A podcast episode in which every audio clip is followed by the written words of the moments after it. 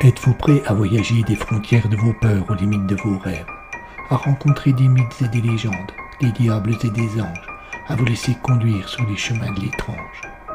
Arcanum Fabulas. Saison 1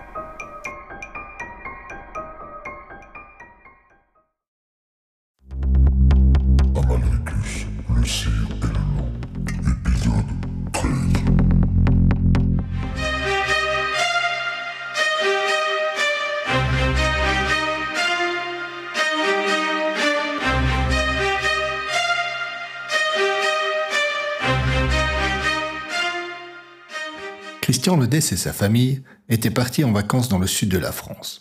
Pendant longtemps, ils avaient hésité.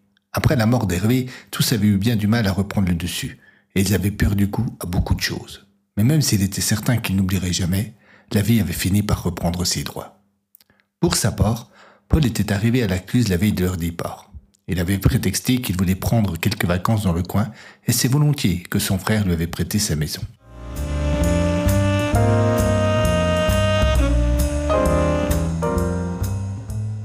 Depuis trois jours qu'il était là, c'était la première fois qu'il parvenait à se sentir un peu à l'aise. Il évitait soigneusement la chambre de son neveu et regardait le moins possible par la fenêtre du salon, d'où on pouvait voir à la fois le château de Joux et le marais.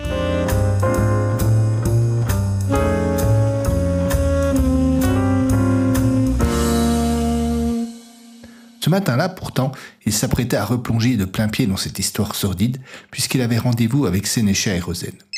C'est au moment où il allait quitter la maison que le téléphone sonna. Bonjour monsieur. Fit une douce voix féminine. Estrène électronique. Serait-il possible de parler à monsieur Paul Lodès, s'il vous plaît? C'est moi. Ne quittez pas, je vous passe monsieur Dulta. Paul n'eut rien le temps d'ajouter qu'une petite musique d'attente résonna dans le combiné. Ulta était le responsable des ventes d'estrène électronique et Lodès se demandait bien ce qu'il pouvait lui vouloir.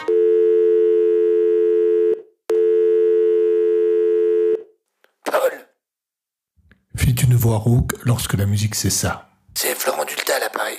Vous allez bien? Il lui laissa à peine le temps de lâcher un petit oui. Visiblement, l'état de santé de Lodès n'était pas la raison de son appel. Dites-moi, Poursuivit-il. vous êtes bien en vacances à... euh, à... Il semblait chercher quelque chose dans des papiers. Paul les entendait se froisser. Pontarlier? Oui, enfin juste à côté. Euh, C'est parfait. J'aurais un petit service à vous demander. Voilà, on doit livrer d'abord un appareil à résonance pour des fouilles archéologiques. C'est un tout nouveau modèle et comme nous sommes en période de vacances, je n'ai pas de technicien sous la main. Quand vous êtes dans le coin, je me suis dit que... Paul hésita. Il réalisa immédiatement qu'il avait commandé un tel engin. Écoutez, finit-il par dire, je n'ai pas beaucoup de temps pour le moment, mais cela devrait pas poser de problème. Rappelez-moi ce soir et nous nous mettrons d'accord. Dulta parut ravi de cette réponse et remercia chaleureusement Paul. Dès qu'il eut raccroché, ce dernier partit pour son rendez-vous.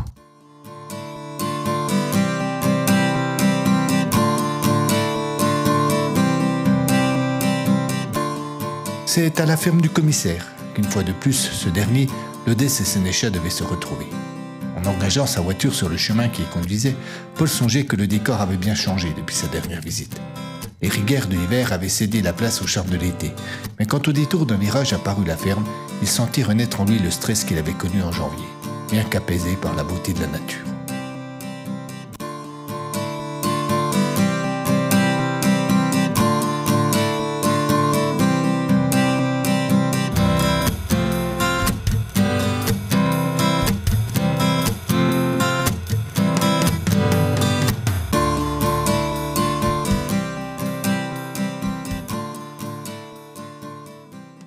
Flavien Sénéchat était déjà arrivé et attendait sur la terrasse en compagnie du commissaire. Ce dernier commença par faire un résumé des derniers faits survenus et tous trois furent profondément émus à l'évocation de la petite Boucor.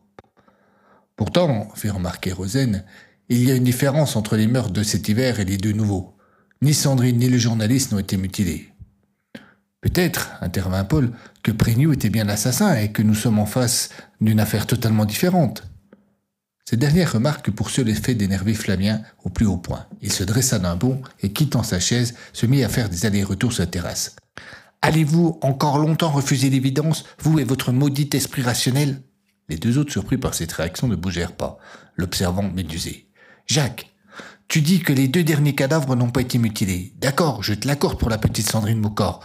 Mais tu as vu l'état dans lequel le journaliste a été retrouvé, comme si on avait vidé son corps de toute substance liquide ou presque. Tu appelles pas cela mutilé?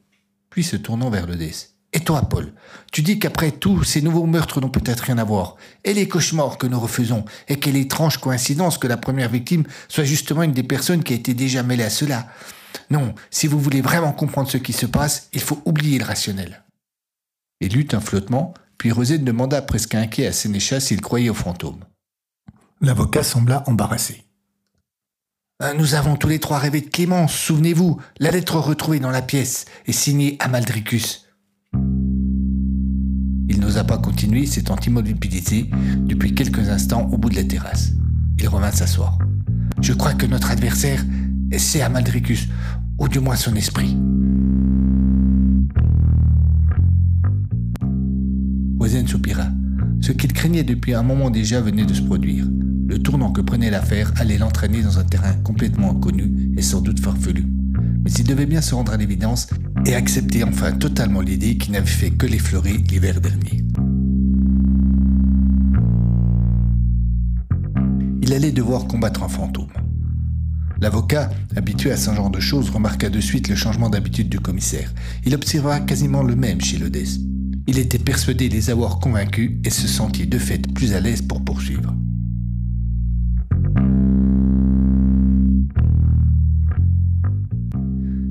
La dernière fois je vous ai parlé de la lettre trouvée dans l'amphore, je vous ai dit qu'elle était signée Amaldricus de Ionaris Saltibus. En fait, ce n'était pas tout à fait exact. Il hésita. Euh, je ne vous avais pas tout dit.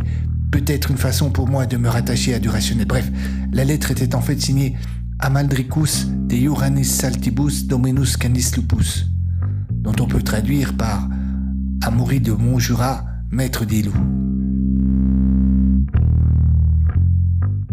N'est pas possible, il y a sûrement une autre explication. Lâcha Lodès prit l'espace d'une seconde de remords en pensant qu'il pouvait adhérer à ses idées.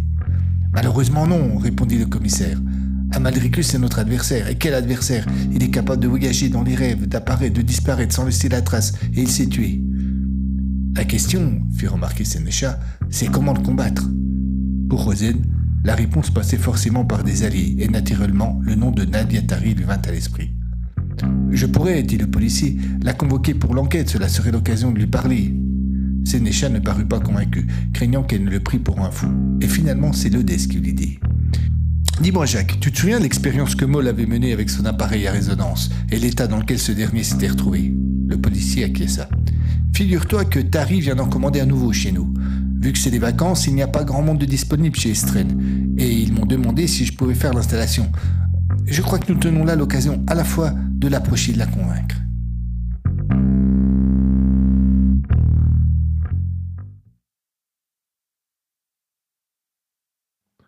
Comme chaque soir, le professeur Tari restait au château fort pour y travailler. Elle préférait attendre que tout le monde soit parti pour se consacrer soit aux tâches les plus ingrates, soit à celles qui nécessitaient le plus de calme. Assise à son bureau, au QG des recherches, elle décortiquait avec minutie le plan des lieux. Elle était si absorbée par ce qu'elle faisait qu'elle ne remarqua pas l'homme qui venait d'entrer dans la pièce. Ce dernier s'approcha sans bruit, pas même son souffle ne venait briser le silence. Ce n'est que quand il fut presque à la toucher que Nadia aperçut cette étrange présence. Elle eut un sursaut, puis, découvrant son visiteur, elle poussa un large soupir de soulagement. Ah, c'est vous Il s'agissait du moine qu'elle avait rencontré une semaine plus tôt et qui depuis venait presque chaque soir lui tenir un moment compagnie pendant son travail. C'est un homme étrange, pensait-elle. Il est fort sympathique, mais ne part jamais de lui, ne montre jamais son visage, toujours dissimulé sous sa longue capuche et semble se sentir si à l'aise ici qu'on dirait qu'il fait partie du fort. Je ne vous ai pas trop effrayé demanda le moine. Euh, je dois avouer que vous m'avez un peu surprise. La porte du château était-elle bien ouverte? Oui, comme nous l'avions convenu hier. Je suis rentré dans le fort plutôt que de vous attendre sur le parking. Cela nous permettra, je le souhaite, de converser plus longtemps. Oui, euh, me permettez-vous de continuer mon travail? Bien sûr, faites donc. Après un instant de silence, il reprit. Qu'est-ce que vous faites au juste? En fait, comme vous devez le savoir, nous avons trouvé ici un tombeau d'un style unique, datant à peu près de l'an 1000. Enfin, Du moins, c'est ce que nous avions pensé pendant un temps. Mais il y a un endroit dans le mur qui laisse supposer qu'il y avait une porte avant. Et d'après nos premières recherches, derrière il y avait un tunnel. Si c'est bien le cas, il est possible qu'il s'agisse point d'un tombeau, mais d'autre chose. Le moine s'était assis en face d'elle. Il écoutait sans mot dire. Elle lui sourit, et tournant le plan qu'elle était en train d'étudier vers lui, elle désigna de la pointe de son stylo un trait rouge qu'elle venait de tracer. D'après mes calculs, l'ancien tunnel d'accès file droit dans cette direction. Il est probable qu'il devait ressortir par là. Elle entourait sur le plan du château une petite tour ronde. Le rocher du diable, lâcha le moine. Pardon? Il parut embarrassé, s'excusa et la pria de poursuivre. Mais elle se montra intriguée. Et c'est amusant ce que vous dites. Cette tour s'appelle en effet la tour du diable, mais j'ignorais que le rocher sur lequel elle était construite portait le même nom. Euh, en fait, ma langue a fourché, je voulais dire la tour du diable. Ah fit presque déçu la jeune scientifique. Enfin, tout cela est sans grand intérêt, car de toute façon la tour en question est beaucoup plus récente, 1486 euh, je crois. Elle a été reconstruite en 1813 et réparée en 1848, donc rien à voir avec notre tombeau si c'en est bien un. Nadia devina un sourire sous la capuche du vieux moine, mais elle fit comme si elle n'avait rien remarqué. Maintenant, poursuivit-elle, si ce n'est pas un tombeau, il reste encore à savoir à quoi pouvait servir une telle pièce. Peut-être euh, un cachot qui aurait dû devenir un tombeau après la mort de son occupant. C'est étrange, dit-elle. Pourquoi cette idée et, pourquoi semble-t-elle vous toucher autant? Me toucher? Il n'en est rien. Quant à l'origine de mon idée, n'y attachez pas la moindre importance. Elle était sans fondement. Nadia demeura déconcertée, mais la possibilité que venait de lui soumettre le vieux moine lui trotta dans la tête tout au long de la conversation qui se poursuivit en tournant toujours autour du même sujet. Et puis, elle ne put s'empêcher de revenir dessus. N'insistez pas, coupa le visiteur lorsqu'elle voulut revenir dessus. Je vous ai dit qu'il ne s'agissait que d'une idée en l'air. En l'air, peut-être, mais après tout, pas si farfelu que cela, à un détail près. Lequel? Cela voudrait dire qu'à cette époque, vers l'an 1000, Joux était déjà une forteresse en pierre, et cela, ce n'est pas possible. C'était un château en bois avec des murailles en bois et un donjon en bois, comme tous les châteaux de cette époque. Peut-être était-il différent, plus grand, plus menaçant, plus avancé. Non, il n'y aurait aucune raison, et surtout, il n'y en a aucune trace. Maintenant, si, avec cette pièce, ce soi-disant tombeau dont vous me parlez. Elle fut touchée au vif par la remarque, et son sale caractère dominateur faillit reprendre le dessus. Elle parvint toutefois à se contrôler, mais ne voulut pas reconnaître qu'elle avait été mise en échec. Non, c'est un tombeau, affirma-t-elle d'un ton péremptoire. Elle devina un nouveau sourire chez le moine. Vous êtes charmante, damoiselle, mais encore bien jeune. C'est sans doute de là que vous vient cette assurance qui vous aveugle.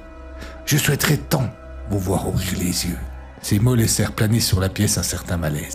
L'heure passe, reprit le moine, et ma route est encore longue. Permettez-moi de prendre congé. Il se leva et quitta le château comme il était venu.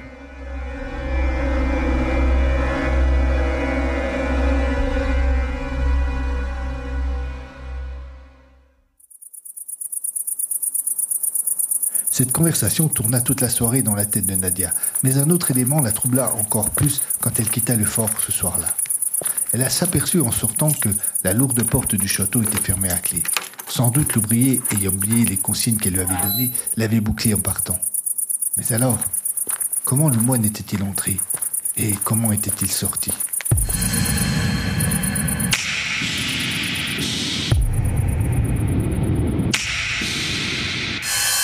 Le lendemain, Nadia eut la confirmation de la bouche même de l'ouvrier qu'il avait complètement oublié la consigne et qu'en partant, il avait bouclé le château, sachant qu'elle avait la clé.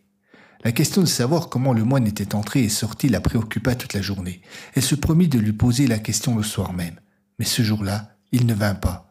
Et de fait, la curiosité ne fut pas apaisée. Ne pouvant se départir de cette question, elle décida, le matin suivant, de se rendre à la chapelle Saint-Théodule pour le rencontrer sur ses terres.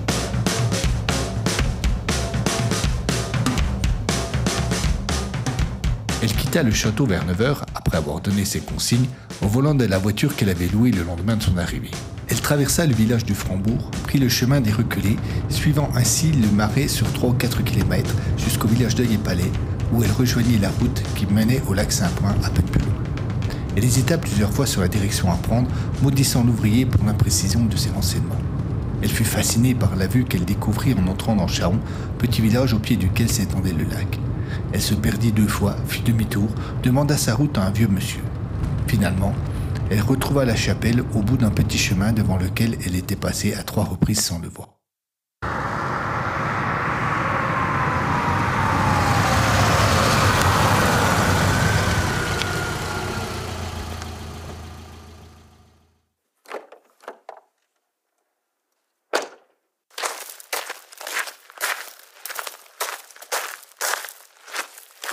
L'édifice ne payait pas de mine. Un bâtiment assez bas et petit, recouvert de tuiles grises bleues en tôle et terminé par un petit clocher. Elle s'approcha de la porte. Celle-ci était fermée. Elle fit le tour, ne remarqua rien, si ce n'est quelques croix de pierre dans le champ à côté. Elle revint à sa voiture et constata que le chemin se poursuivait sur une dizaine de mètres avant d'arriver devant une grande ferme comtoise typique. Elle décida d'aller demander des renseignements. Et c'est là qu'elle eut la confirmation de ce dont elle se doutait déjà. Aucun moine n'occupait la chapelle qui la plupart du temps était fermée.